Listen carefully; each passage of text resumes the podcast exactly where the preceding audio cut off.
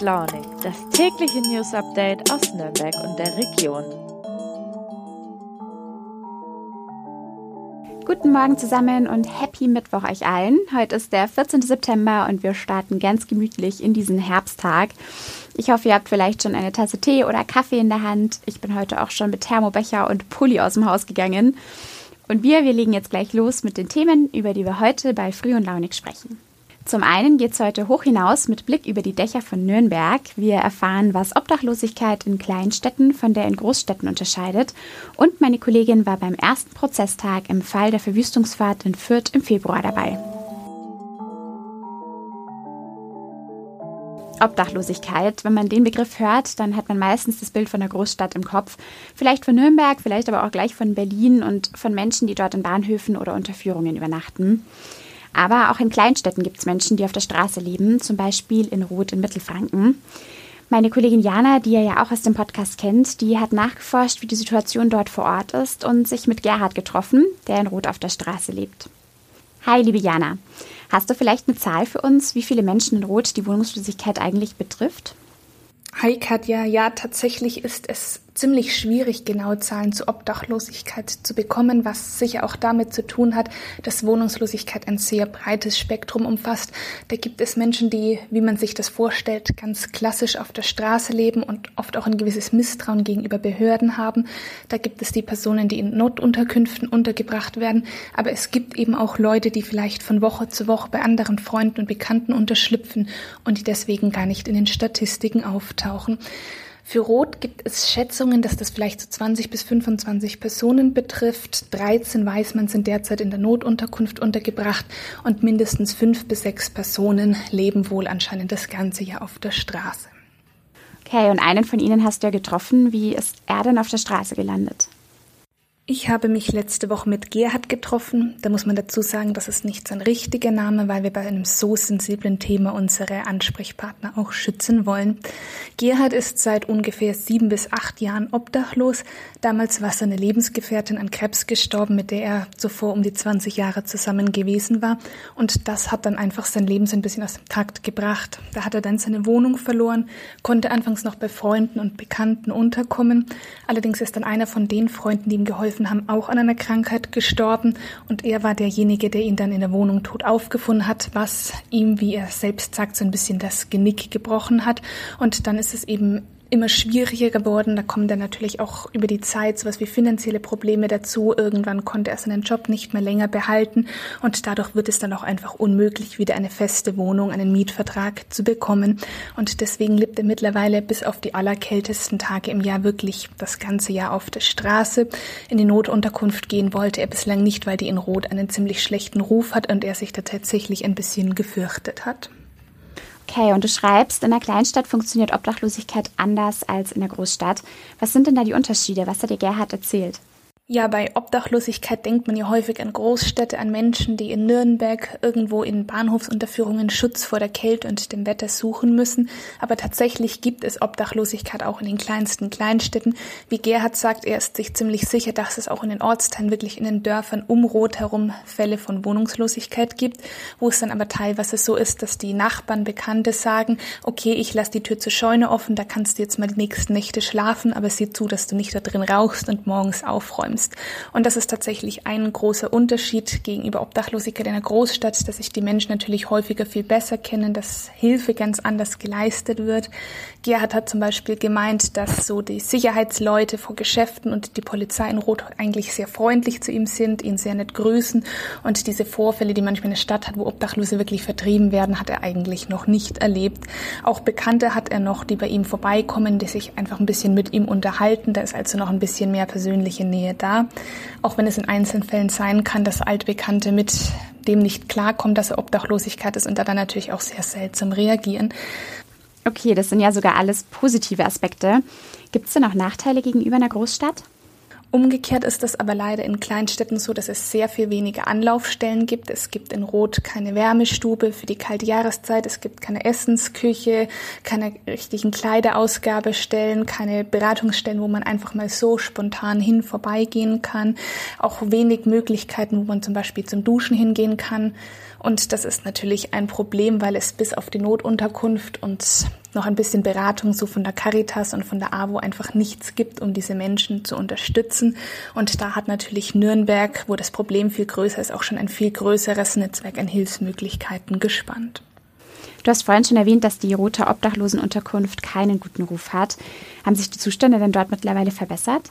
Im Februar waren schon mal Kollegen von mir in der Unterkunft und damals waren die Zustände wirklich schlimm. Da ging es um Ratten, um Schimmel, um völlig verdreckte Bäder und Küchen, wo es aber auch keine Regale gab und die Bewohner ihr Kochgeschirr wirklich auf diesen dreckigen Boden stellen mussten.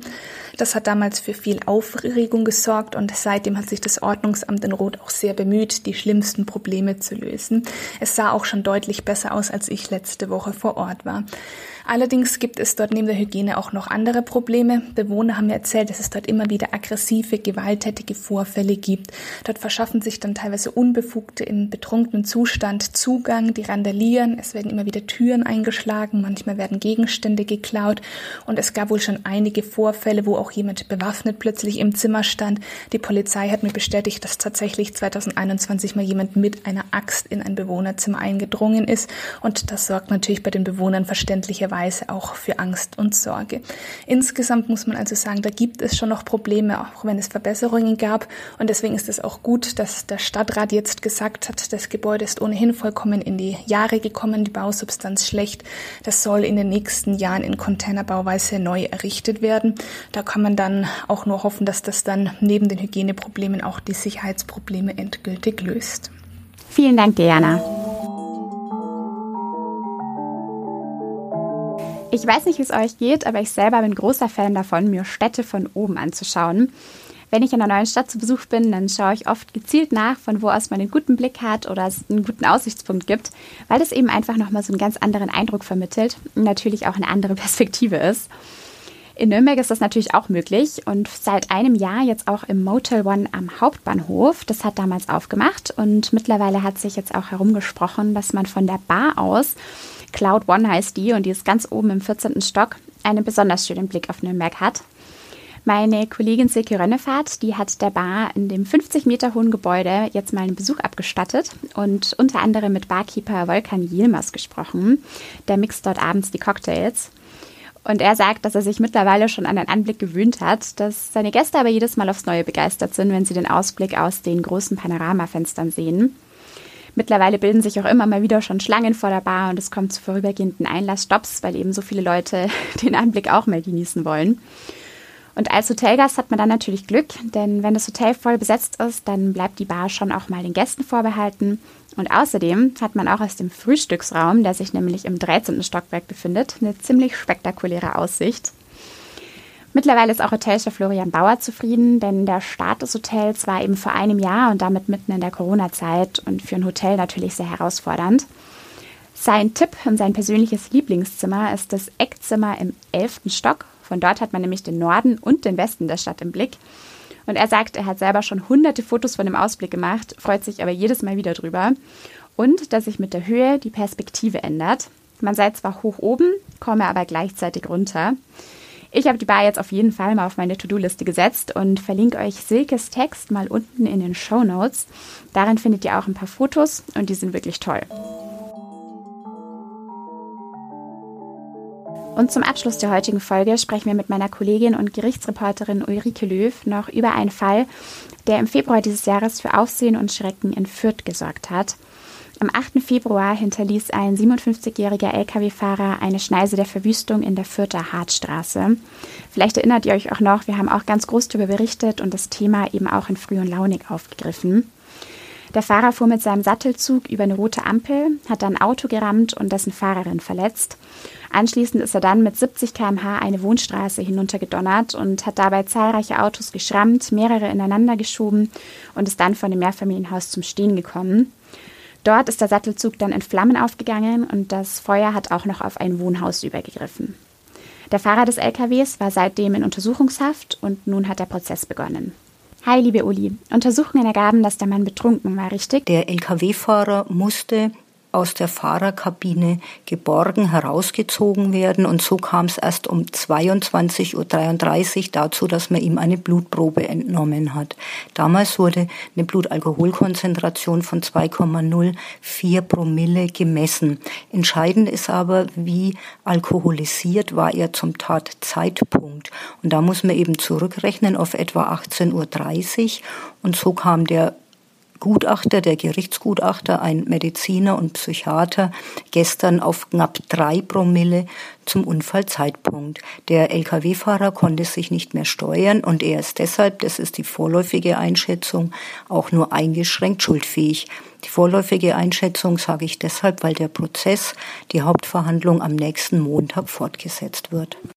Welchen Vorwürfen der Staatsanwaltschaft muss er sich vor Gericht dann noch stellen? Die Bilanz von dieser Chaosfahrt ist natürlich unglaublich. Die Rede ist von 33 demolierten Autos insgesamt. Da ist auch der Lastwagen mit hineingerechnet. Fünf Menschen wurden verletzt, Häuser wurden beschädigt. Beziffert wird der Gesamtschaden auf etwa 800.000 Euro.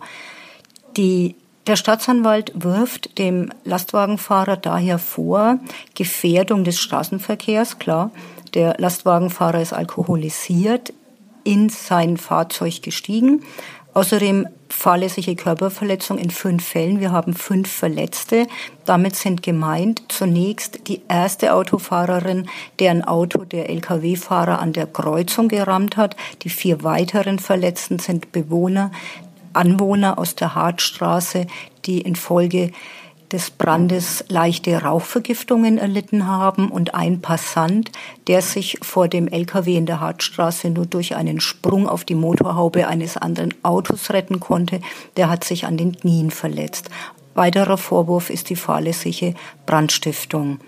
Der ein Sachverständiger hat übrigens technische Mängel an dem Sattelzug als Unfallursache vorher ausgeschlossen und der Angeklagte sitzt seit Februar bereits in Untersuchungshaft.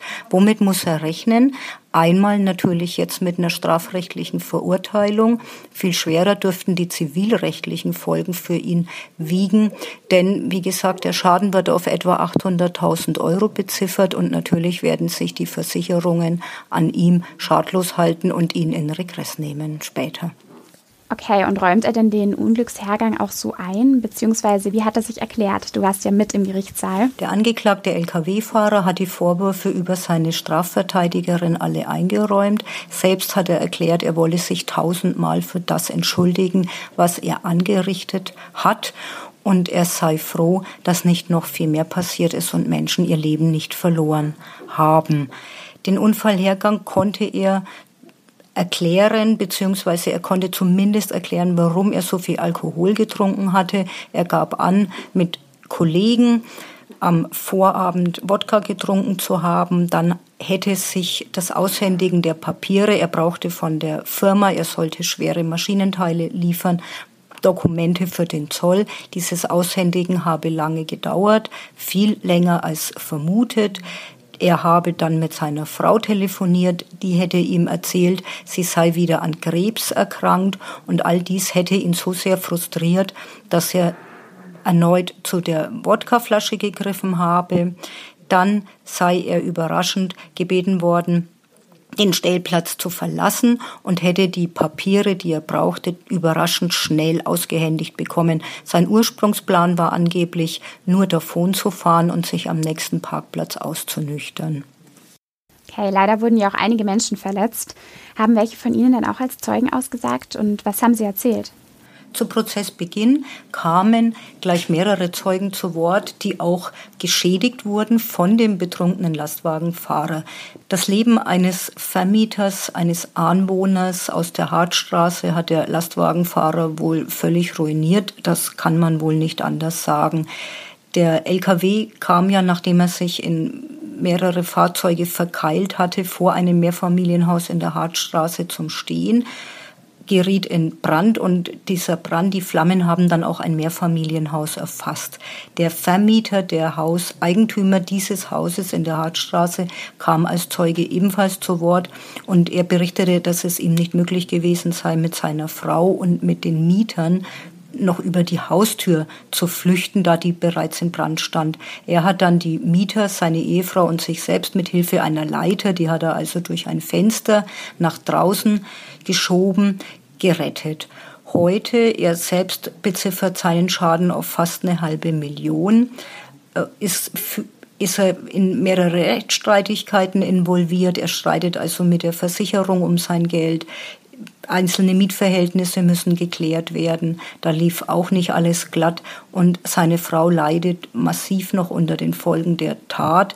Das Ehepaar lebte also zwischenzeitlich in möblierten Wohnungen und auch in einem Hotel. Und dabei ist sie immer wieder gestürzt. Sie konnte sich in den neuen Räumlichkeiten nicht zurechtfinden und leidet also sichtlich auch unter der Belastung, die diese ganze Tat, diese ganze Horrorfahrt des Lastwagenfahrers für sie persönlich bedeutet. Er konnte die Entschuldigung des Lastwagenfahrers nicht annehmen und hat ihn auch gebeten, es zu unterlassen, diese Entschuldigung zu ihm zu sagen und war dabei aber doch recht freundlich und sagte, seien mir bitte nicht böse, aber ich kann es einfach nicht hören. Vielen Dank dir, Uli. Und damit sind wir für heute auch schon wieder am Ende der Folge angekommen. Ich wünsche euch einen schönen und entspannten Mittwoch. Ich mache jetzt gleich weiter mit der Herbststimmung, weil ich nämlich mit einer Freundin heute Abend noch zum Kürbisflammkuchenbacken verabredet bin. Und ich hoffe, ihr habt auch einen tollen Tag. Bis morgen. Ich freue mich, wenn ihr dann wieder einschaltet. Macht's gut.